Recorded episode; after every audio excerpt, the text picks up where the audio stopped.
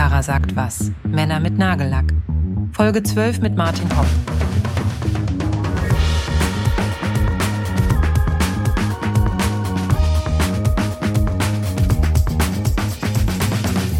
Ihr wisst ja, wie allergisch ich darauf reagiere, wenn Männer sich die Fingernägel lackieren und sagen, so, jetzt bin ich Feminist, ich habe jetzt was für die Frauenwelt getan und dann haben sie so einmal eine Nagellackfarbenkooperation, dann fühlt sich nämlich die Firma fancy und sagt dann, ja, wir haben auch Männer, mit denen wir kooperieren, weil Nagellack hat kein Gender. Ja, richtig. Aber wenn dann dieser eine Mann, der mit dieser Nagellackfirma kooperiert, seine gesamte Identität darauf aufbaut und sagt, ja, aber klar bin ich Feminist, Feminist, ich trage auch Nagellack.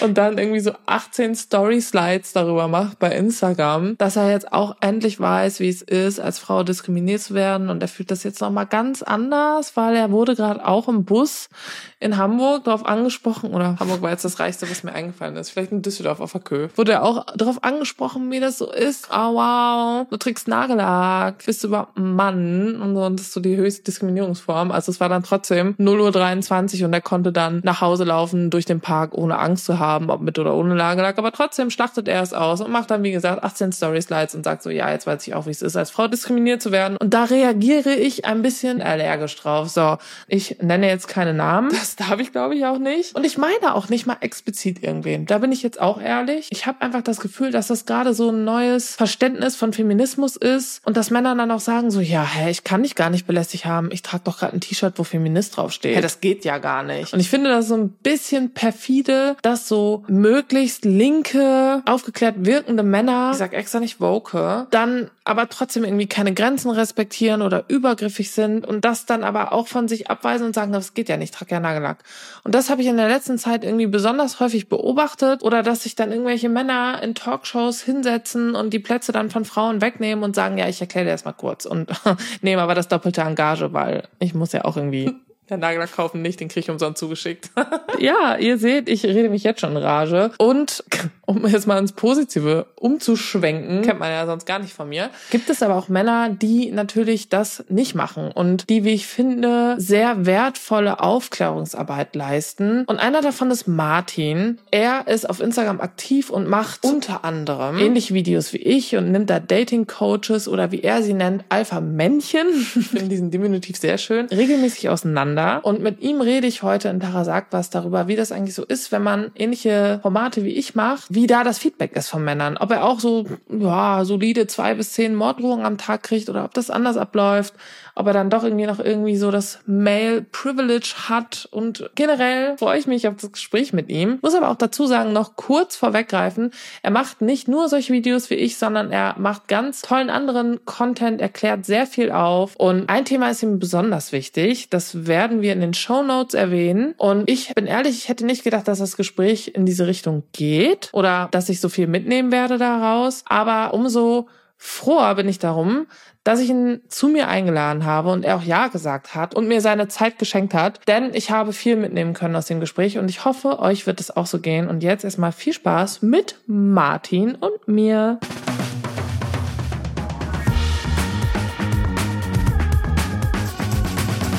Diesmal habe ich einen Mann hier sitzen, also nicht so ganz hier, aber schon ziemlich hier, vor mir sehen zumindest, ähm, der über die fast gleichen Themen, fast auch, auch gleichen Themen spricht wie ich und das sehr, sehr, sehr gut macht. Und ähm, der stellt sich jetzt am besten einmal vor. Hallo. Hallo. Ich bin Martin. Ihr kennt mich wahrscheinlich aus Instagram vom Account Polyrica. Ich mache dort ein Politik-, Gesellschafts- und Popkultur-Account, wie Tara schon gesagt hat, eigentlich ziemlich ähnlich wie das, was sie macht.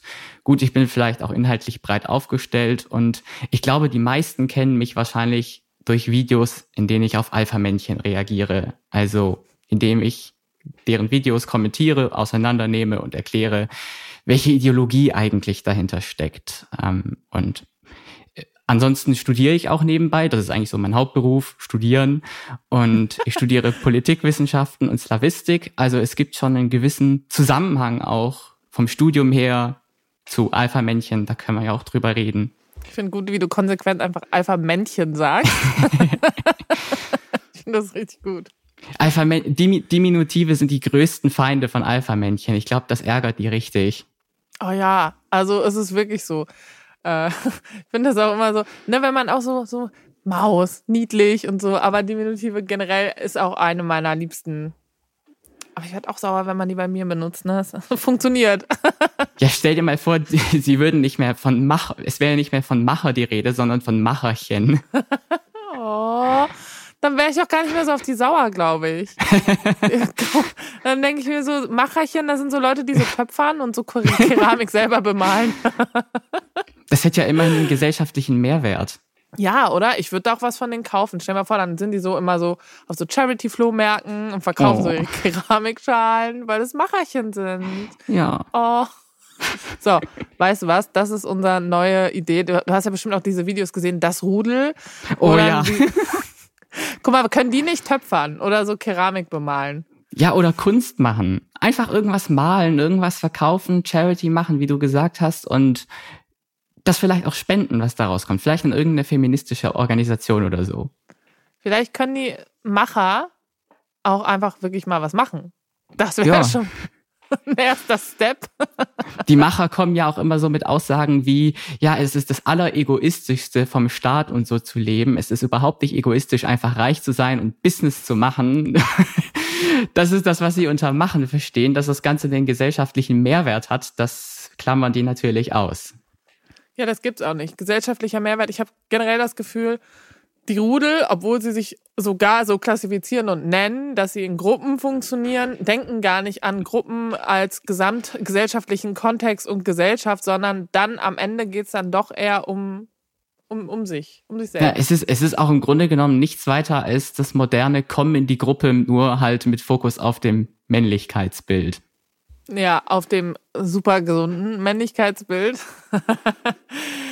Ähm, ich wollte dich fragen, wie du dazu gekommen bist zu dem, was du machst und vor allem auch, wie du Männlichkeit definierst, weil du bist ja ein Mann, kann man, kann man das sagen. Das hat ganz, ganz viele Gründe. Also ich glaube, ein Faktor, der da eine große Rolle spielt, ist der Gedanke, wie hätte es, wie, wie kann es sein, dass ich nicht so geendet bin, dass ich solchen Content ernsthaft konsumiere von Alpha-Männchen. Weil das ist ja wirklich so. Es gibt sehr viele Männer, die bin konsumieren ich nicht so das. Geendet? ich hätte genauso enden können. Es gab so in meiner Jugend, so als ich 14, 15 war, so eine Phase, da hätte ich genauso enden können. Da habe ich so genau in dieses Schema gepasst. Liebeskummer, nicht unbedingt der coole Typ in the school. Und äh, das ist ja eigentlich genau das, was diese Alpha-Männchen ja wollen und ausnutzen, um daraus dann Geld zu verdienen mit ihren dubiosen Coachings, die maßlos überteuert sind. Leute, ich fühle mich wie eine reiche Frau. Ich war mein Leben lang in der gesetzlichen Krankenkasse und habe aber als Selbstständige dann irgendwann eine Million Euro im Monat bezahlt. Und mit einer Million meine ich ja um die 1000 Euro. Und ich muss ja trotzdem noch sechs Monate auf einen Termin warten, weil mein Fuß links weh tut. Und das kann ja irgendwo nicht sein. Und dann habe ich mich beraten lassen online, beziehungsweise meine bestehenden Versicherungen hochgeladen bei Clark, deinem digitalen Versicherungsmanager.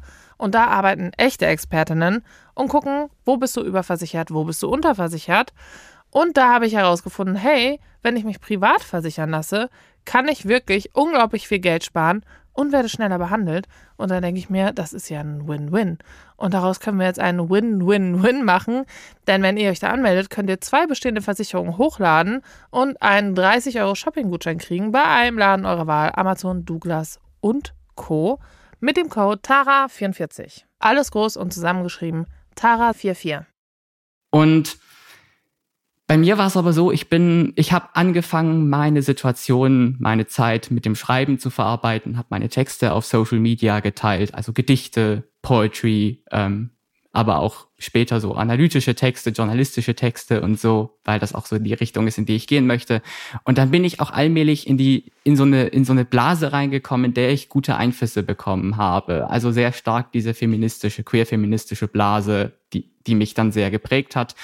Und eigentlich die richtigen Menschen, die mich dazu gebracht haben. Und ein weiterer Grund, wie ich dazu gekommen bin, ist tatsächlich meine osteuropäische Migrationsgeschichte und es gab einen YouTuber, den ich sehr gerne gesehen habe. Das ist ein westeuropäischer YouTuber und der ist eben vor allem dadurch bekannt geworden, dass er durch Osteuropa gereist ist. Und ich war am Anfang so unglaublich glücklich. Das ist der erste Mensch, der vorurteilsfrei Osteuropa zeigt, wie es Osteuropa nun mal ist. Und ich war unglaublich glücklich, bis ich dann mit der Zeit festgestellt habe, dass er einige Äußerungen getätigt hat, die absolut unmöglich waren. Das war erst zu dieser Amber Heard und Johnny Depp Sache, die ja, glaube ich, vielen von uns bekannt ist und was da für Aussagen geflogen sind. Und später habe ich dann rausgefunden, dass dieser Typ sehr eng mit dieser Pickup-Artist-Szene verbunden ist. Und so habe ich angefangen, mich damit auseinanderzusetzen, was es mit dieser Pickup-Artist-Szene zu tun hat.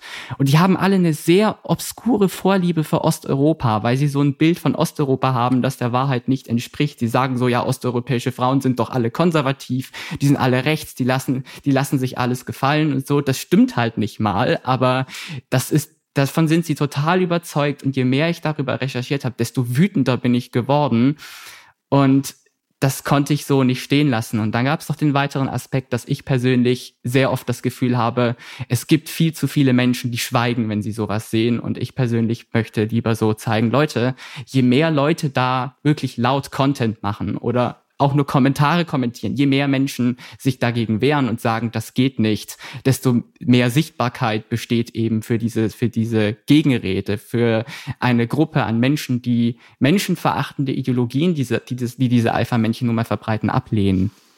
Ich ähm, finde das total interessant, dass du das mit diesen osteuropäischen Frauen sagst. Ähm, da gibt's ja auch dieses eine Video von dem Typen, der sagt, ja, ich date nur Frauen aus Osteuropa und so. Da habe ich eine Milliarden Milliarden Nachrichten zugekriegt, dass ich bitte darauf reagieren soll. Und ich denke, du hast das getan. Ich habe das gemacht, genau. Du hast es gemacht. Weil das weil, dich auch anders betrifft als mich und deswegen, ich muss nicht immer zu jedem Video was sagen und ich weiß mittlerweile, es gibt ja auch andere Leute, die gute Videos machen und ähm, habe das dann bei dir gesehen und dachte, ah, da hat schon jemand, ich muss gar nicht. Das ist auch immer schön, dass es in dieser Community, in der du und ich quasi sind, auch so eine Arbeitsteilung gibt. Jede Person macht so den Teil, wo er, sie oder they am besten was zu sagen kann. Ich finde das auch das Aller, Allerwichtigste. Ich finde es auch ähm, gut, dass so die meisten auch einfach zusammenhalten. Das ähm, wünsche ich mir noch mehr in allen Communities. Ähm, habe oft so ein bisschen das Gefühl, dass das so ein bisschen stille Post ist, dass so oft erzählt wird, die hat das gesagt und der hat das gesagt und das und dann redet man miteinander und dann war das aber irgendwie gar nicht so. Ähm, da würde ich mir so ein bisschen wünschen, dass das noch besser wird, aber ich glaube, da wächst man auch dran und das kann man auch immer aufholen und aufarbeiten und ähm, das finde ich ja ganz gut, dass die meisten ja einfach auch oder alle, so die ich kenne, dieselben Werte haben im Endeffekt und ich glaube, da kann man auch viel voneinander lernen und immer, das finde ich auch so gut, da hat man, man kann auch immer wieder aufeinander zugehen und neu reden, glaube ich. Ähm, zumindest wünsche ich mir das für 2024. Aber ähm, zurück zu deinem Video. Ähm, also erstmal stimme ich dir zu, aber ähm, erzähl doch mal von dem Video. Das fand ich nämlich super und ich finde, das hat so ein bisschen Redezeit in diesem Podcast hier verdient, wenn du äh, darüber sprechen möchtest, weil es eben auch dich mit deiner äh, Migrationsgeschichte dann nochmal zu einer anderen Art von Experte macht, finde ich.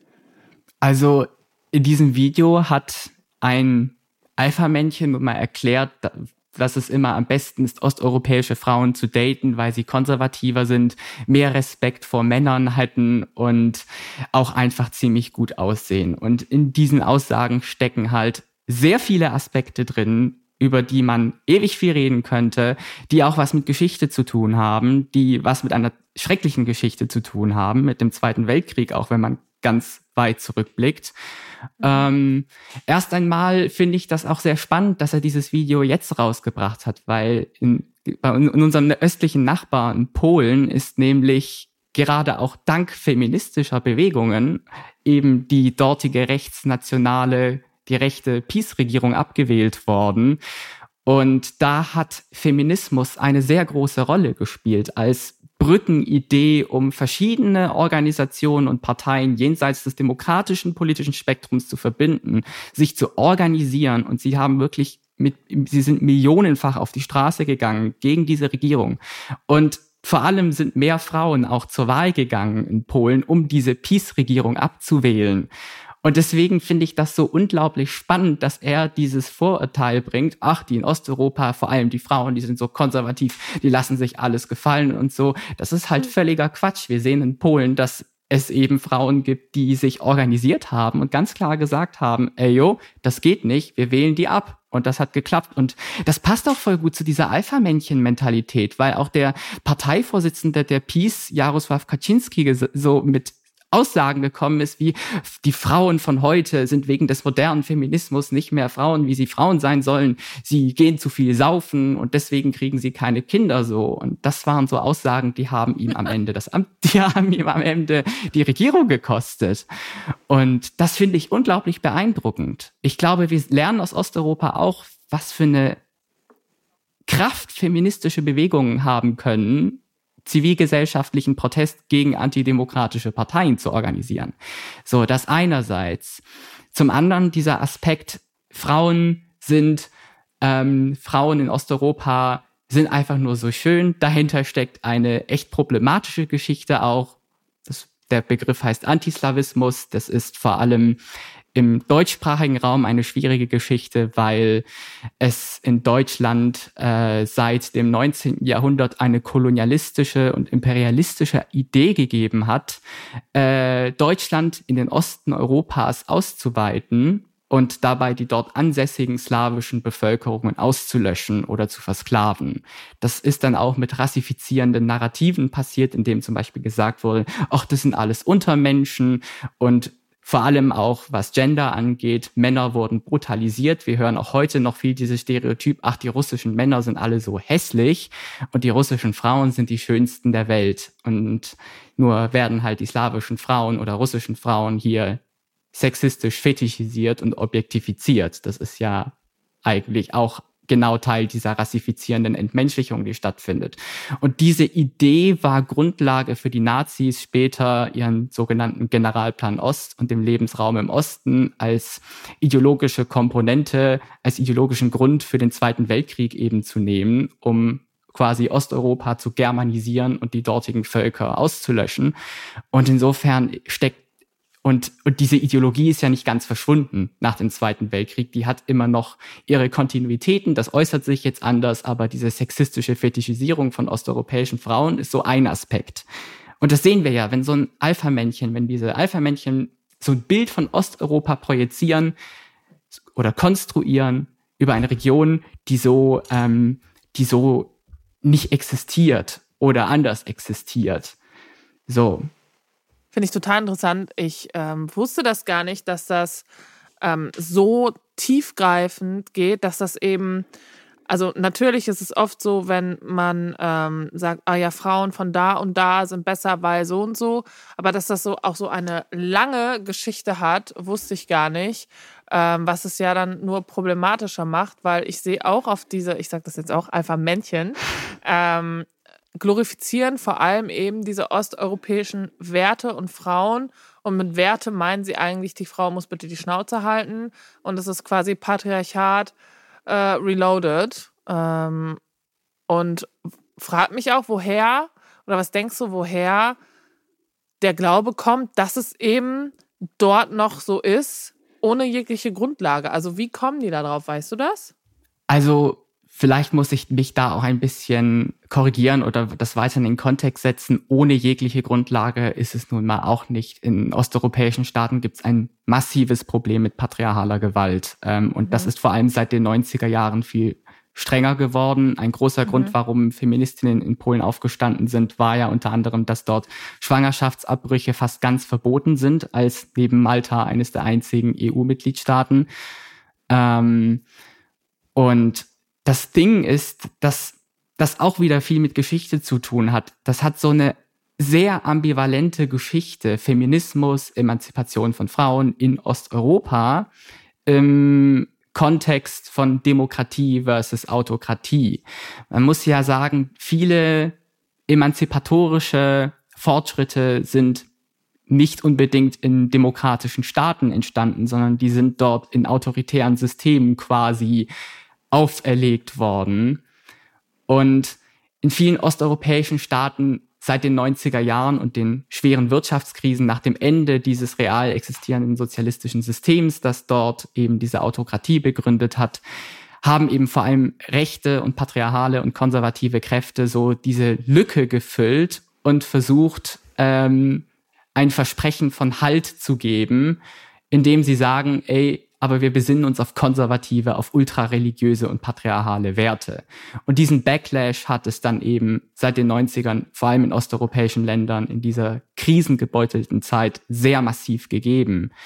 Ähm, da gibt es aber auch wieder Transformationen, seitdem viele dieser Staaten nun in der EU sind zum Beispiel oder ähm, auch insgesamt, weil sich die wirtschaftliche Lage in diesen Staaten verbessert hat und ähm, dort eben auch die Unzufriedenheit über das, was dort die neu, das neue politische System ist, gestiegen ist. Das sind ja oft schon Demokratien, aber auch fehlerhafte Demokratien, wie man in Ungarn oder in Polen sieht, wo dann rechte, patriarchale, konservative Kräfte den Rechtsstaat aushebeln und genau hier springt der Feminismus ein. Und hier springen feministische Bewegungen ein, weil die sind in Osteuropa tatsächlich mit die einflussreichsten Organisatoren. Auch in Russland, die Antikriegsproteste sind sehr stark von queer-feministischen Organisationen geprägt, äh, sofern es die noch gab und gibt. Die, das Regime versucht das ja alles mit aller Brutalität niederzuknüppeln.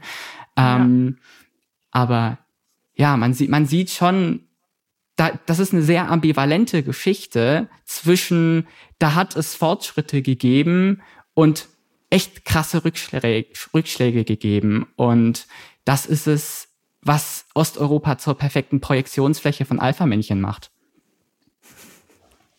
Ja, ich finde das auch ähm, sehr erschreckend, dass immer genau diese Argumentation da kommt. Es ähm, ist so ein Lied auch auf TikTok viral gegangen, ein russisches Lied und darauf ähm, haben sich dann auch ganz, ganz viele Männer gestürzt und gesagt, ah, unter diesem Sound sieht man endlich echte Frauen, richtige Frauen, die sich endlich mal zurecht machen. Und dann kommt ja auch immer dieses, dieses sehr ungesunde ähm, oder diese sehr ungesunde Wunschvorstellung, die ja einfach seit Jahrze Jahrhunderten hochgehalten wird, dass der Mann erschöpft von seinem Arbeitstag nach Hause kommt und die Frau schminkt sich, parfümiert sich, macht das Haus schön, sich selbst schön um ihm dann einfach nur ein kühles Bier zu reichen.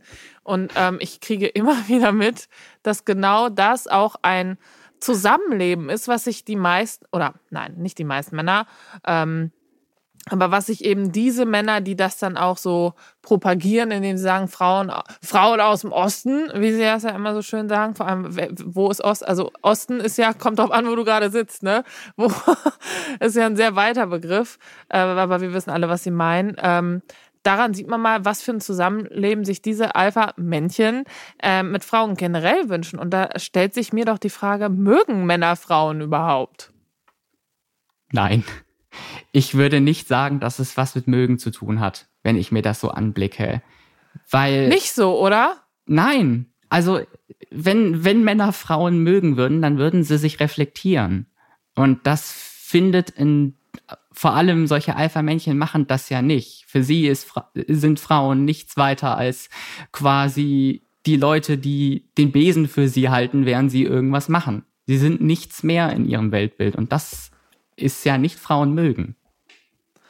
Ja, ich finde, ich habe auch oft das Gefühl, dass Männer dieser Art ähm, Weiblichkeit als solches einfach ablehnen und völlig ähm, degradieren. Also ihr mit eurem Nagellack und ihr mit euren Beauty-Themen, ihr habt sonst nichts im Kopf und gleichzeitig wollen sie aber, dass man genau nur das macht, Nagellack und Beauty-Themen, damit sie schön hergerichtet sind für den echten Menschen in der Beziehung. Und ähm, ich habe auch oft das Gefühl, dass das zusammenhängt mit dieser ähm, Frauen aus Osteuropa-Ideologie. Dass das genauso diese Art von Männer sind, die dann auch komplett so über das andere Geschlecht für sie denken. Ja, würde ich genauso sehen. Also ja, vor allem auch absolute Scheiße. Vor allem, vor allem eben, weil, vor allem eben, weil das perfide ist. Das Ganze nimmt ja, geht ja wieder auch so doll mit diesen pseudobiologischen Elementen einher, die diese oh. Alpha-Männchen so lieben. Oh, guck mal, das ist die Natur, dass wir Männer so sind und so. Welche Natur, Digga? Welche Natur hat das vorgeschrieben? Diggi, welche Natur? ich Wo? find's auch krass. Wo? Ja, es ist, es ist beeindruckend, aber ich finde genau das ist das unglaublich perfide an der ganzen Sache. Und ich weiß nicht, gerade in Deutschland, wo Pseudobiologie Grund genug ja. war für sämtliche dunkelste Epochen der Geschichte, dann immer den Finger zu erheben und zu sagen, aber die Natur will, dass Frauen unterdrückt werden. Das ist, ich finde, da, da, da wird einem ganz warm in der Speiseröhre. Ja, oh, das ist mein Liebling. Da habe ich vorher, vorher drüber gesprochen. Mir ist andauernd warm in der Speiseröhre. ah, schön. Ähm, ja, finde ich auch. Und genau das, was du sagst, immer dieses ähm, Fake-Biologie-Argument. Äh, ähm, ich, ich sag das so immer so intellektualisierte Bullshit-Argumente. Das ist halt wirklich so, ist so, ja, ich erzähle die größte Scheiße, aber streue wie so Konfetti so drei Wörter raus, die ich vorher kurz bei Wikipedia gelesen habe und denke, dass das schon als wissenschaftliche Quelle reicht und sag dann, äh, übrigens, ja, ähm, Biologie. Und wenn du das nicht checkst, dann bist du selber schuld. Leute, ich fühle mich wie eine reiche Frau. Ich war mein Leben lang in der gesetzlichen Krankenkasse und habe aber als Selbstständige dann irgendwann eine Million Euro im Monat bezahlt. Und mit einer Million meine ich ja um die 1000 Euro. Und ich muss ja trotzdem noch sechs Monate auf einen Termin warten, weil mein Fuß links weh tut. Und das kann ja irgendwo nicht sein. Und dann habe ich mich beraten lassen online, beziehungsweise meine bestehenden Versicherungen hochgeladen bei Clark, deinem digitalen Versicherungsmanager. Und da arbeiten echte Expertinnen und gucken, wo bist du überversichert, wo bist du unterversichert. Und da habe ich herausgefunden, hey, wenn ich mich privat versichern lasse, kann ich wirklich unglaublich viel Geld sparen und werde schneller behandelt. Und dann denke ich mir, das ist ja ein Win-Win. Und daraus können wir jetzt einen Win-Win-Win machen. Denn wenn ihr euch da anmeldet, könnt ihr zwei bestehende Versicherungen hochladen und einen 30 Euro Shopping-Gutschein kriegen bei einem Laden eurer Wahl, Amazon, Douglas und Co. mit dem Code TARA44. Alles groß und zusammengeschrieben Tara44. Leute, jetzt kommt Werbung, aber für etwas, was mein Leben verändert hat. Und das meine ich einfach völlig ernst. Ich bin in die Höhe gesprungen. Gut, ich kann nicht besonders hoch springen. Aber ich hätte es getan, wäre ich sportlicher, als diese Anfrage reinkam. Denn es geht um Finanzguru, die App, hat mich gerettet. hat sie wirklich. Ähm, die App ist kostenlos. Also es gibt auch Finanzguru Plus, das benutze ich. Das kostet nur 2,99 im Monat. Aber wer mir auf Instagram folgt, weiß, ich habe unglaubliche Angst vor erwachsenen Dingen. Und dazu gehört unter anderem Finanzen. Ich öffne auch keine Briefe. Ähm, ich habe äh, eine Steuerberaterin, die das jetzt mittlerweile für mich tut, nachdem ich es jahrelang nicht getan habe. Ähm, wenn wir uns ein bisschen besser kennen, liebe Leute, dann erzähle ich euch von dem einen oder anderen Haftbefehl. Oh Gott. Ähm, und Inkasso und ich sind per Du. Naja, ein Inkasso-Unternehmen hatte sogar neben meinem Namen vermerkt, das werde ich nie vergessen, das war 2019. Ähm, hysterisch, bitte nicht drangehen, wenn ich anrufe. ein schönes Wort für Frauen. Naja, wir wissen es alle. Aber Finanzguru ist eine App, vor der ich nicht so viel Angst habe. Wenn man ähm, die öffnet, dann sind da süße Icons und da sind die roten Zahlen ähm, irgendwie gar nicht so gruselig oder die Tatsache, dass ich Erwachsenengeld nicht wie eine Erwachsene benutze, sondern frei nach dem Motto lebe, krass, ich habe Erwachsenengeld und kann jetzt einfach nachmittags um 17 Uhr mir acht Eiskugeln holen gehen, was ich dann auch manchmal mache und mir denke, scheiße, vielleicht nicht bei der Bio-Eisdiele, wo eine Kugel 2,95 Euro kostet, weil es dann Heidelbeer, Limette, Graupel, vegan, Bio ist. Scheiße. In Berlin ist es so.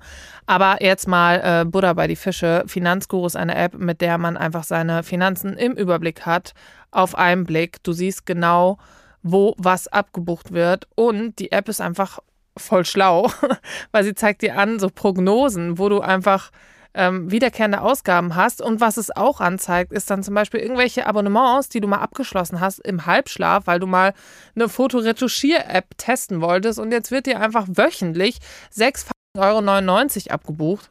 Und du hast es gar nicht auf dem Schirm gehabt. Und dann loggst du dich in diese lustig aussehende App ein, die irgendwie so ein bisschen die abgeschwächte Version von deinem Online-Banking ist, weil irgendwie hat man davor nicht so viel Angst, ich zumindest nicht, äh, und sieht so, oh, warte mal, und das ist so einfach in dieser App, da kannst du einfach draufgehen, Vertrag kündigen. Und das alles, was ich euch gerade erzähle, steht hier nicht in diesem Briefing drin. Ich hoffe, diese Werbung wird so abgenommen, liebe Finanzguru-Menschen. Aber ich sage hier, ich spreche hier, ich schwöre es euch aus meinem Herzen. Wie gesagt, wenn ihr mich kennt, dann wisst ihr das. Ich habe sehr viel Angst vor manchen erwachsenen Dingen. Post gehört dazu, Konto gehört dazu, Finanzen gehören dazu. Und ähm, Finanzguru, ohne Scheiß, ich war jeden Monat, einfach jeden scheiß Monat im Minus und jetzt nicht mehr wegen Finanzguru. I love you, Finanzguru. Aber jetzt zu den Hard Facts, liebe Leute. Ihr könnt euch die App einfach downloaden und euer Konto verknüpfen. Und dann könnt ihr im Reiter mehr den Gutscheincode einlösen. Der Code ist einfach TARA. Und dann könnt ihr sogar Finanzguru Plus drei Monate kostenlos nutzen. Ich benutze es einfach, weil ich es brauche. Ich brauche es einfach. Aber ansonsten kostet es auch nur 2,99 pro Monat und wirklich, wie gesagt, ihr könnt es drei Monate nutzen. Der Code ist aber nur 30 Tage gültig und nur für Neukundinnen. Aber schaut es euch einfach an. Diese Werbung, liebe Leute, kam aus dem Herzen. Ich hoffe, ihr habt es gemerkt. Ist auch viel zu lang. Ähm, vielleicht hört ihr euch sie trotzdem gerne an. Ähm, für alle Leute, die davor so ein bisschen Anxiety haben äh, oder ein bisschen mehr, so wie ich, also mir hat es unglaublich geholfen. Wirklich jetzt. Finanzguru, I love you forever. mm, schwierig. Biologie ist einfach Totschlagargument Nummer eins. Das Schöne ist, ich hatte äh, in diesem Podcast auch schon eine Biologin, eine echte, und Jasmin, äh, Jasmin Schreiber, ähm, habe ich dann auch einfach mal gefragt, was die Biologie dahinter ist. Und dann äh, habe ich tatsächlich Feedback aus meiner Community bekommen. Ähm, Shoutout an sie, wenn du es gerade hörst. Ähm, sie hat dann einem ihrer Kommilitonen äh, diesen Podcast empfohlen. Und Und er, und er, also sie hat mir den Screenshot dann geschickt und den habe ich auch in meine Story gepostet.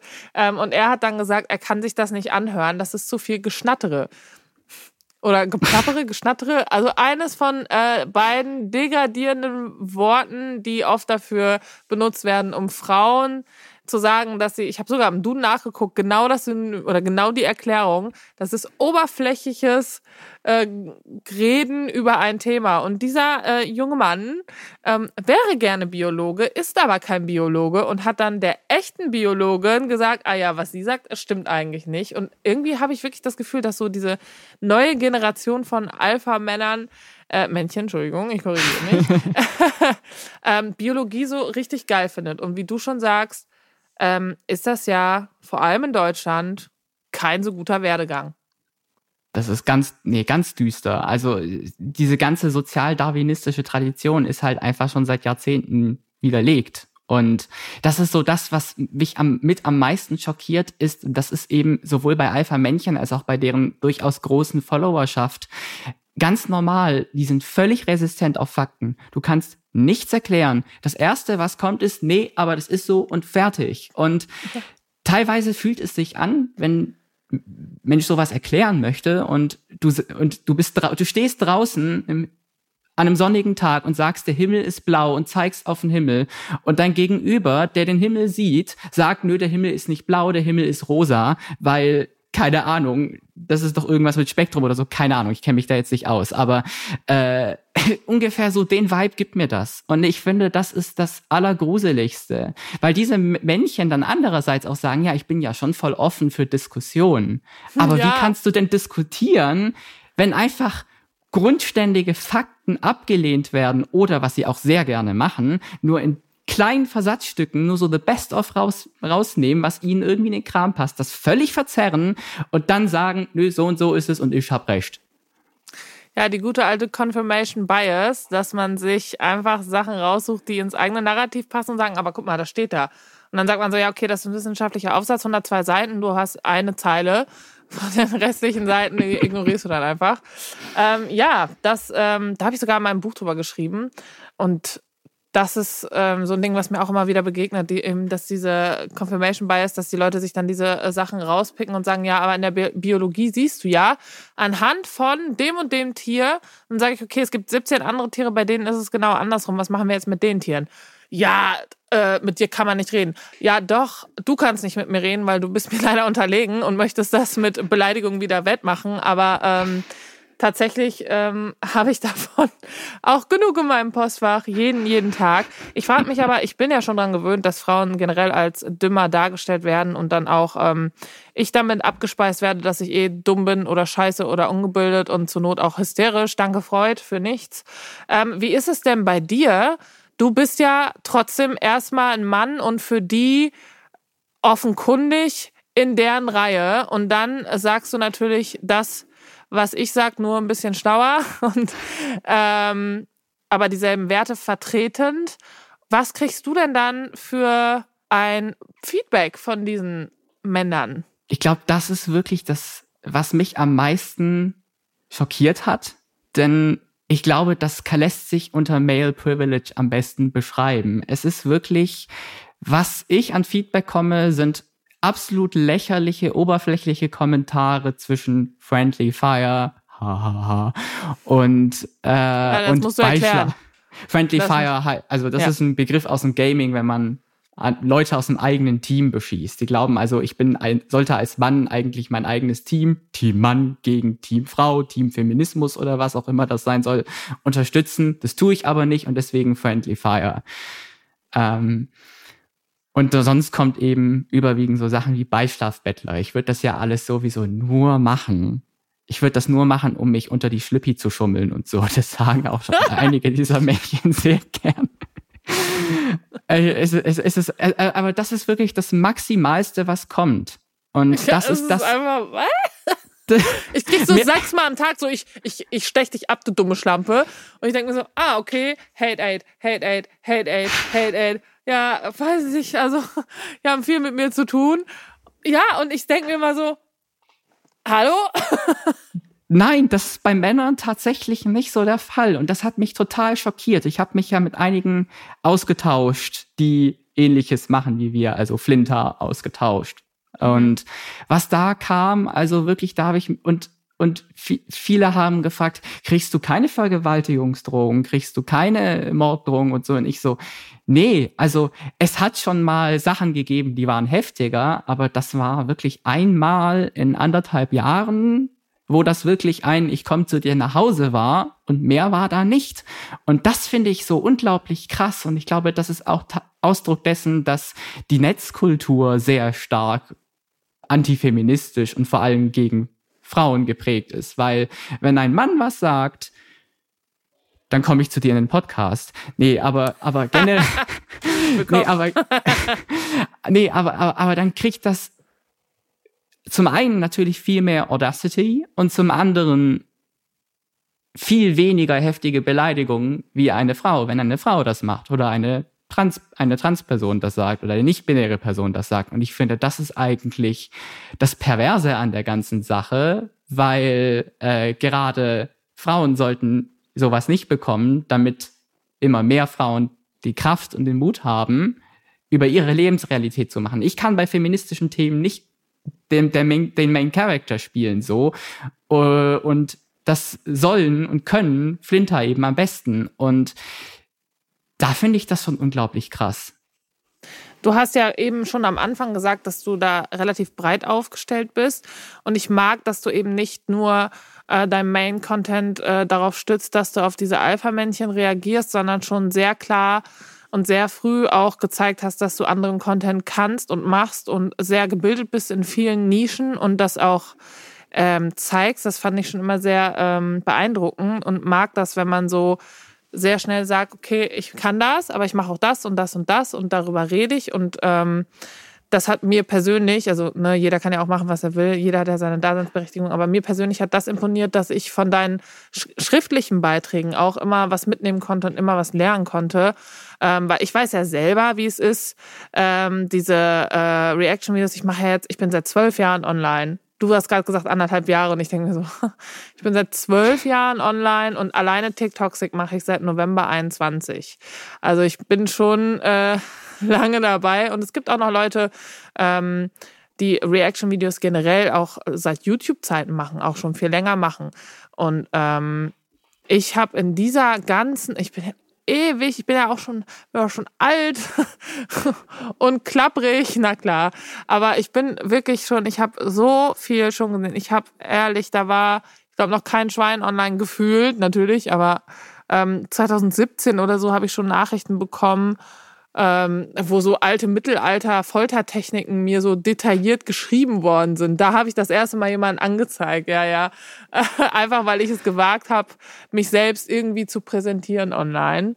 Mm, das ist schon ein anderes Level, sage ich mal. Aber was ich bei dir so mag und an deinem Content, ähm, ist, wie gesagt, erstmal diese ganzen Beiträge, die dann ähm, breiter gefächert sind, thematisch und so aufgearbeitet sind, aber auch, dass du ganz klar sagst, ähm, ich bin nicht der Main Character im Feminismus, ich unterstütze, ich gehe da mit und, und, und, und, aber ich kann nicht die Hauptrolle spielen und das mir quasi unter den Nagel, unter den lackierten Nagel, weil Feminismus für Männer heißt lackierte Nägel, reißen und sich dann selber feiern. Und das finde ich, tatsächlich selten und bei Männern oft, die auch sonst, wo man sagt, ähm, ich sag mal, eher feministischen Content machen, trotzdem hat es sehr schnell so diese, es geht um mich, mich, mich. Äh, Energy und das habe ich bei dir gar nicht und deswegen ähm, wollte ich dich im Podcast haben, weil ich es bei dir sehr angenehm finde und du lachst schon mit diesem Nagellack-Ding. Ähm, Vielleicht ist es dir auch aufgefallen. es ist mir, es ist mir aufgefallen, weil es gab in diesem Jahr auch einen Skandal, was dieses Thema anging. Es gab, kam nämlich in diesem Sommer ein Buch raus über kritische Männlichkeiten. Und oh boy. Oh boy. Oh boy. Ah, nee, nee. Also, also das, das, ich, ich, ich muss das auch einfach ganz ehrlich sagen, dass diese, Warte, dieser erzähl doch mal, Warte, sorry, dass ich dich unterbreche, das also. machen Männer so. Ähm, ich darf das hier in diesem Podcast. Und zwar ähm, mache ich das aber aus einem guten Grund, hoffe ich. Ähm, kannst du kurz nicht nur deine Meinung zu diesem Skandal sagen, sondern ihn auch mal kurz ähm, erläutern, weil ich glaube, dass das in unserer Bubble ist, aber gar nicht so nach außen getragen wurde. Ja, es ist, es ist nicht so weit. Gut. Es ist nee, tatsächlich ne? nicht so. Nee, erschreckend, erschreckend eigentlich. Also mhm. es, es war ein Buch, eine Anthology über das Männlichkeitsbild, über das kritische Sinnieren, Reflektieren darüber, was Männlichkeit nun ist und sein soll und was nicht und wie das mit Feminismus im Einklang gehen soll und wie nicht. Und an diesem Buch, das, da denken, denken wir natürlich als erstes so, wow, das ist ja cool und so. Da haben auch echt namhafte Personen mitgewirkt an diesem Buch. Ähm, und einer der Herausgeber hat die Grundprinzipien von kritischer Männlichkeit oder was auch immer das sein soll, nicht verstanden. Und zwar das Prinzip von Consent, von Einvernehmlichkeit. Und er ging noch weiter. Er dachte sich, das zu vermarkten, indem er einen Text schreibt, indem er das pseudokritisch aufbröselt, dass er übergriffig, also sexuell übergriffig gegenüber einer Frau gewesen ist. Und das Ding ist, die Frau hat schon, während das Buch in der Mache war oder sogar noch davor, ihn mehrmals gebeten, bitte, bitte, bitte, ich möchte nicht, dass du etwas darüber schreibst. Das möchte ich nicht. Das ist für mich so schon traumatisierend, was du getan hast. Sie haben sich sogar laut ihrer Aussage getroffen, damit sie ihm erklärt, dass das, was er getan hat, falsch ist. Und das Einzige, was er getan haben soll, war, dass er gefragt hat, wie er das doch anonymisieren könne für das Buch. Also, da sieht man schon, es geht, es geht wirklich nur ums, wie kann ich das vermarkten, wie kann ich das in ein Buch packen. Und dann hat er es trotzdem gemacht, obwohl es auch schriftliche Unterlassungserklärungen gab dazu. Und Sie hat sich sofort beim, bei der Veröffentlichung des Buchs dagegen gewehrt, geäußert unter einem anonymen Kommentar und wurde erstmal einen Monat lang ignoriert. Da kam nichts. Der Verlag hat sich zu Beginn teilweise sogar schützend gegenüber bestimmten Personen gestellt, bis dann mit Hilfe verschiedener Initiativen aufmerksam gemacht und einen offenen Brief der betroffenen Person veröffentlicht und erst dann und nach zahlreichen absolut unerträglichen Aussagen eine, einer anderen herausgebenden Person ähm, wurde das Buch dann vom Markt genommen. Es hat einen Monat gebraucht und viele lobende Rezensionen in sämtlichen Radiosendern gegeben, obwohl die betroffene Person gesagt hat, nein, ich will das nicht, das geht gar nicht. Für mich ist das auch, wenn ich anonymisiert bin, retraumatisierend. Ich erkenne mich da wieder. Das geht nicht. Und was mich an, diese, an dieser ganzen, als das rauskam, was mich, was mich das absolut schockiert hat, war, dass es leider einige Männer gab, die sich als kritische Männlichkeitsambassador vermarktet haben. Ambassador. Aber, aber es ist so, es sind so Ambassador, so Nike Buchmilch, bitte. Ich mache mir auch Lidschatten drauf, weil ich bin im Oder wie Sascha Lobo, 1000 Euro für 10 Minuten, warum Feminismus geil ist. oder eben männliche Personen gibt, die für viel Geld als Ambassador auftreten und sich damit vermarkten, ja, ich bin so aufgeklärt, ich bin, ich, ich, ich, ich bin feministisch, ich unterstütze Feminismus und so, aber dann Grundregeln oder Grundlehren feministischer Ideen nicht reflektieren. Und ich glaube, das ist so, das ist so verbreitet. Und das ist das, dieses Schweigen teilweise auch von gewissen Männern, die sich so als kritische Männlichkeitsambassadoren gegeben haben, gab. Das hat mich, ich glaube, ich muss ehrlich sagen, ich habe echt überlegt, kann ich überhaupt noch irgendwas zu dem Thema machen, weil ich Angst hatte, auch damit in Verbindung gebracht zu werden. Weil, sorry, das geht gar nicht. dass das, die ganze Geschichte war obvious und du hast es ja angesprochen, Fingernagelfeminismus, Fingernägel lackiert und dann ist der Mann schon feministisch. Das ist ja wirklich das perfekte Meme für den Mann, der denkt, er muss nichts tun, er muss sich nicht reflektieren, außer Fingernagel lackieren und sagen, ja, geil, ich bin reflektiert, meine Fingernägel sind jetzt rot. Geil. Ja, und ich krieg das auch manchmal mit, dass Männer sich zum Beispiel dann auch mal schminken oder eben Nagellack tragen und dann dann auch wirklich das nicht einfach machen, sondern auch darüber sprechen und dann sagen, ja, ich habe mich jetzt auch mal diskriminiert, also mich hat auch jemand in der Bahn deswegen angeguckt. Also es muss schon krass sein, so als Frau. Und ich denke mir so, willst du mich verarschen? Du sitzt in der Bahn und hast Nagellack drauf und sagst jetzt, ja, das, das muss die Lebensrealität von Frauen sein. Da kriege ich einen Rappel. Da bin ich ehrlich. Und dann gibt es einfach Make-up-Firmen, die ich sehr gerne outcallen würde und das nicht mache. Und ihr wisst genau, wer ihr seid. Und ich weiß auch, dass ihr diesen scheiß Podcast hört. Ich weiß es einfach. Die dann diese Männer buchen und sagen, guck mal, wir tun richtig was für die Sicherheit von Frauen. Und guck mal, wie feministisch wir sind. Ambassador, Ambassador. Und ganz ehrlich, wenn du ein Mann bist, dann trag doch scheiß Nagellack an den Füßen, an den Fingern, mach dir da, mach dir so ein permanent Tattoo, Augenbrauen mit Nagellack, ist mir scheißegal. Mach, was du willst.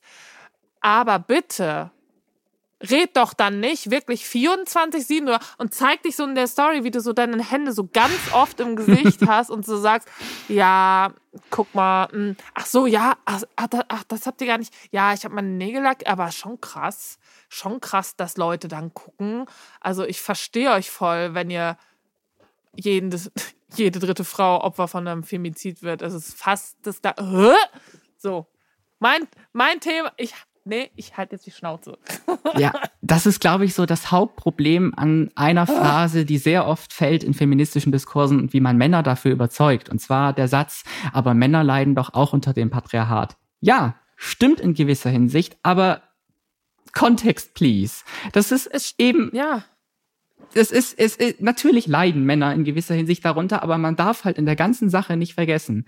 Das Männlichkeitsbild, wie es existiert, spielt vor allem eine ideologische Rolle. Und zwar, es soll begründen, warum Männer die höhere Stellung in der Gesellschaft haben sollen. Es soll begründen, warum Frauen diskriminiert werden sollen.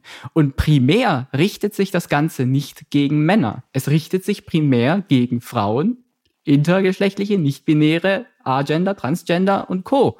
Es richtet sich nicht primär gegen Männer. Und wenn man dann sagt, ja, Männer leiden aber auch unter dem Patriarchat, dann führt das schnell zu so einer Diskursverschiebung, in der wir eben drüber reden, ja, die armen Männer. Und als ob es erst wichtig ist, wenn auch Männer drunter leiden. Das ist es halt. Ja, ja. Ah, ah Männer leiden. Ach so, ja, da müssen wir was ändern. Ähm, ich finde auch, ich finde das wichtig trotzdem zu sagen, dass Männer auch darunter leiden. Ähm, ich denke auch, dass mentale Gesundheit bei Männern ganz, ganz wichtig ist und eine große Rolle spielt, dass es mehr beachtet wird, weil es einfach auch ähm, durch sie selbst unterdrückt wird und auch durch diese eben auch patriarchalen Strukturen. Ich finde das sehr wichtig, dass das mitgedacht wird. Was ich allerdings nicht wichtig finde, ist, dass ähm, dass quasi so ein Wettbewerb des Wer leidet am meisten wird, äh, wenn sie sich dann mal die Fingernägel lackieren und sagen, guck mal, jetzt weiß ich auch, worum es geht. Ähm, das finde ich super räudig, da reagiere ich richtig allergisch drauf mittlerweile. Ich entfolge auch rigoros solchen Leuten, das ist mir egal mittlerweile. Ähm, auch wenn man dann auch oft zum äh, Anfang zurück zu unserer Bubble, sag ich mal, auch oft Angst hat dann, äh, das zu machen, aber ähm, ich finde, ich habe mir vorgenommen, auch für 2024 äh, offen in den Diskurs zu gehen, auch für alles und dann auch wirklich zu sagen, hey, das fand ich nicht so cool von dir, ähm, können wir das vielleicht klären? Weil ich denke, dass, und da habe ich mit einer Freundin drüber gesprochen, ähm, wenn man sich innerhalb der Bubble verkracht oder irgendwie, ne, irgendwie einen Scheiß gehört hat oder was auch immer oder nicht so cool miteinander gesprochen hat, denke ich trotzdem, dass man am Ende immer irgendwie über oder miteinander reden kann, wenn irgendwer den ersten Schritt macht oder den zweiten oder dritten oder was auch immer, weil wir kämpfen im Grundsatz gegen alles, was schlechter ist. Wir sind ja alle auch anti-AfD und was auch immer. Und ähm, meine Freundin sagt immer, die sind nicht der Feind. Und da denke ich ganz oft dran, dass man einfach auch am Ende nicht den Blick verliert, so gegen was sind wir eigentlich alle im Grundsatz. Ähm, und deswegen reagiere ich so allergisch darauf, wenn dann eben diese doch eher theoretisch linken Männer ähm, dann so ein, ähm, das hört sich so gemein an, aber so ein, versuchen so ein, in Anführungszeichen, so ein Opferwettlauf zu machen. So, jetzt leide ich aber auch endlich mit. Ähm, und da bin ich immer so, oh, da krieg ich Zahnschmerzen. Und die habe ich eh schon, da bin ich ehrlich. ähm, und das ähm, fand ich bei dir dann eben so, du darfst, du bist, du bist okay. So, so, so, so Ritterschlag. So. Aber ähm, ich finde gut, dass du dich, also ich finde wirklich, dass du da einfach vorbildlich reflekt, also arbeitest einfach. Ähm, und das finde ich dann doch noch sehr selten.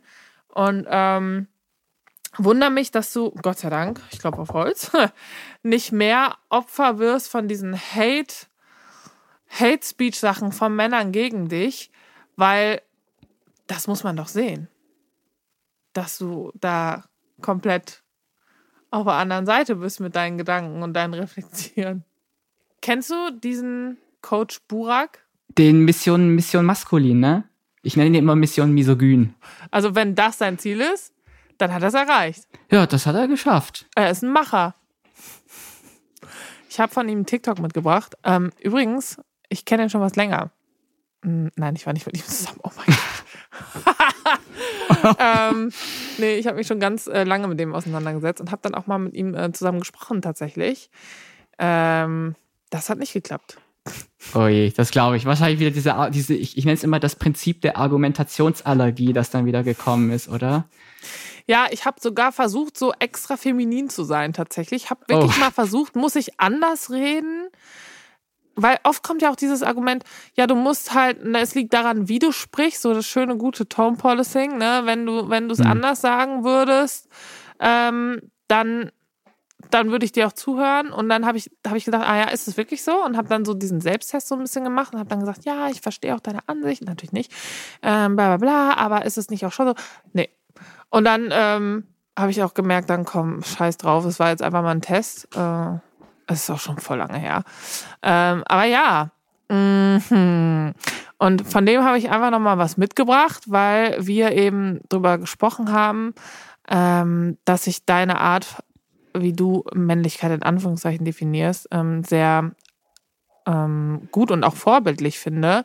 Ähm, aber das findet er nicht so. Er sieht es so ein bisschen anders, was Männlichkeit sein soll. Und jetzt muss aus dem Off Anna kommen und ihren Laptop mitbringen, weil äh, mit meinem Handy geht das nicht. Und da kommt sie schon. Tada! Tada! Da ist er. und mal, jetzt, jetzt, ihr seht es nicht, aber er sieht Mission Misogyn. ah, ich lieb's leider. so, pass auf, ich drücke auf Start. Männer werden dazu indoktriniert, schwach zu sein. Indoktriniert? das meine Wo ich mit bitte? intellektualisierte Bullshit-Argumente. Einfach so ein Wort, hat er kurz geguckt bei Wikipedia. ja, okay. Pass auf, wir machen kurz weiter und danach äh, darfst du sagen, wo bitte, weil wir wissen alle nicht.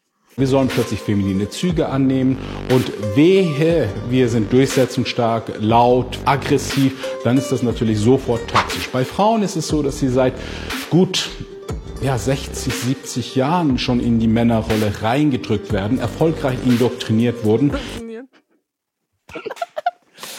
ähm, geil finde ich auch, Scheiße. dass er so sagt, Geil finde ich auch, warte, dass, dass er so sagt. Wenn Männer aggressiv sind, ist es natürlich sofort toxisch. Ja, schon. Ja, Brudi, frag dich mal, warum Aggression negativ konnotiert wird. Hm, gegenüber, aggressiv sein gegenüber Frauen ist sofort, man darf niemand mehr auf die Fresse hauen. Das darf man gar nicht mehr. Gewalt ist gar keine Lösung mehr. Hä? Ja, wie finden wir das? Finden wir, finden... Oh, ich habe gerade Bauchschmerzen vor Lachen. Eigentlich ist es, nicht zum Lachen, aber es äh, ist irgendwie ist irgendwo zwischen. Es ist, es ist, es ist irgendwo zwischen, damn, es ist so fucking peinlich und fuck, es gibt Menschen, die den Scheiß ernst nehmen. Nee, aber, aber, aber, aber, jetzt aber, aber, es, wie indoktriniert. Also, wenn ich, wenn, wenn ich so, wenn ich so das Wort an meinem, ist aber stolz. Er hat so zweimal benutzt. Ja. Also ich wurde durch How I Met Your Mother indoktriniert als Pubertier, durch Barney Stinson und so. Also ich würde nicht unbedingt sagen, Hast du dass, gesagt pu als Pubertier? Als Pubertier, ja. das, das war so eine wilde Zeit. Ich finde, passend auch zu das Rudel kann man auch sagen, da war ich das Pubertier. Pubertier. Hm. Ich glaube, ich war auch ein Pubertier. als Pubertier. Sorry, okay. Ja, als Pubertier. Alles gut. Nee, aber, aber, aber was ich sagen will, diese Indoktrination, die wir im Alltag erleben, ist ja eigentlich eher eine antifeministische, eine, die nach diesem traditionellen cis-heteronormativen Weltbild ja läuft. Also es sind äh, meistens nur Beziehungen zwischen Männern und Frauen, bestenfalls auch noch weiß repräsentiert. Die Idealisierung eines Barney Stinson, also vor allem so als Pubertiere haben viele nicht gecheckt, dass es eigentlich die böse, bitter, scharfzügige Parodie eines Pickup-Artist-Cringe von vor zehn Jahren ist. Aber, aber das haben halt auch voll viele, auch in meiner Schulzeit, echt ernst genommen, sowas. Ja, so, boah, ist das gecheckt, geil. Ne? Ja, die haben ja. es nicht gecheckt. Ich habe es auch nicht gecheckt gehabt damals als 13-, 14-Jähriger. Und da zurückzublicken ist, glaube ich, so das Krasse, weil da merke ich eben, diese Indoktrination, die findet eben durch sowas statt und durch, und dadurch, dass wir eben bestimmte Züge normalisiert haben. Ja, es ist okay, wenn man so zu Frauen ist wie ein Barney Stinson in How I Met Your Mother. Ich finde es auch gut, dass wir jetzt nochmal das Wort extra aufgenommen haben. Dann hat sich das für ihn auch gelohnt. Ne? Also er hat das nicht umsonst gelernt, dieses Wort. Nee, er hat es nicht umsonst gelernt. Nee. Er, nur, er, hat nur, er, hat, er, hat, er, hat, er hat mit dem Wort stark angefangen, aber dann sehr stark nachgelassen. Ja, ne, das ist doch immer dieses, ich habe nichts erwartet und trotzdem enttäuscht. ähm, tatsächlich habe ich von unserem Gespräch viel erwartet und wurde auch nicht enttäuscht. Ähm, vielen, vielen Dank, ähm, dass du da warst. Ich muss dich jetzt so, ich muss jetzt einfach das Wort abschneiden. Das machen ja Frauen immer so, ne? Das ist, ist ja klar. Wenn man als Mann bei dieser Tara sagt, da ins Podcast kommt rein. Ich werde auch andauernd angesprochen. Bis, äh, wirklich, ich habe die wildesten Namen. Bist du nicht toxisch, Tara? Ja. Bist du nicht, was Tar sagt? Wurde ich letztens gefragt, bist du nicht, was Tar sagt? Ja. Äh, ich habe sogar, ich weiß nicht, ob du ihn kennst, Shoutout an Robin Solf und Miss Ivanka, ähm, wussten auch erst nicht, wie ich heiße und haben dann gesagt, was Tarasa GT. und deswegen bin ich was Tarasa GT oder auch was Tarasa. Ähm, danke, dass du in was Tarasa GT warst.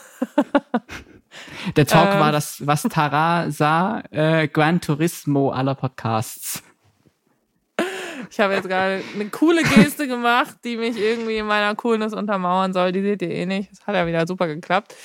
Vielen Dank äh, für deine Präsenz und deine Zeit und deine, finde ich, sehr, sehr, sehr gesunden und schön.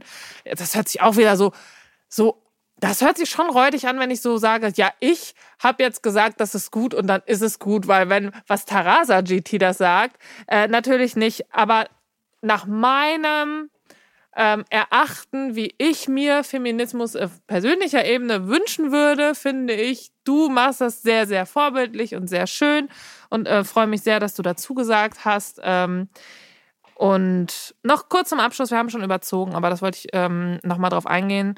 Du hast gesagt, du möchtest in die Richtung gehen, dass du eher auf journalistische Texte arbeitest. Was, möcht, was wünschst du dir denn? Für dich auch, beruflich? Ich möchte am liebsten in Osteuropa-Journalismus tatsächlich gehen. Also vor allem, weil ich sehe, wir können aus Osteuropa so unglaublich viel lernen. Wir mhm. haben hier im Westen sehr viele Stereotype. Wir hatten das ja mhm. angesprochen. Mhm. Feministische Bewegungen dort ja. haben einen nennenswerten Einfluss. Ja. Und vor allem auch, weil ich denke, gerade mit Blick auf Polen, wir können mhm. da so verdammt viel lernen. Die haben es geschafft, eine rechte Regierung, die die Demokratie schon am Abbauen war, zu verjagen. Da können wir so viel draus lernen, wie wir in Deutschland die AfD bekämpfen können. Und deswegen sehe ich da so eine Schlüsselstelle im Osteuropa-Journalismus tatsächlich. Ich finde das total interessant und sehr wichtig und richtig, richtig, richtig gut, dass du das, dass du dieses Thema mit dem Podcast gebracht hast, weil ähm, ich lese da sehr wenig drüber, höre da sehr wenig drüber und ähm, finde deine Arbeit extrem wichtig und danke dir, dass du das nochmal so zum Abschluss gesagt hast. Also guck doch bitte, bitte bei ihm vorbei. Deine ganzen Handles für Social Media ähm, findet man auch in den Show Notes. Es war eine sehr große Freude, Tara.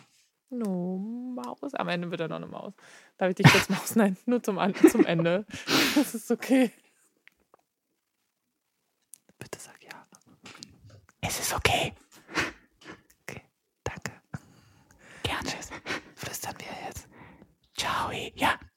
Flüstern ja. ist immer schön. ASMR. und und äh, Mission Misogyn hat ja gesagt, Männer dürfen gar nicht mehr laut sein, deswegen flüstern wir.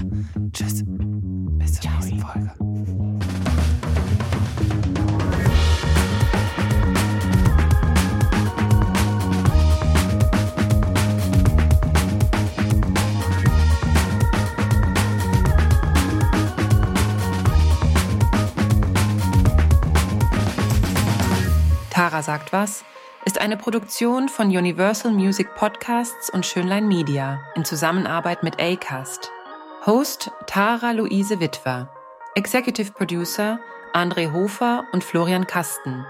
Redaktion Anna Germeck, Produktion und Schnitt Florian Kasten. Mischung Jona Hamann, Coverfoto und Artwork Pablo Lütgenhaus, Creative Consultant Cornelia Neff und Hair and Make-up Silke Zeitz.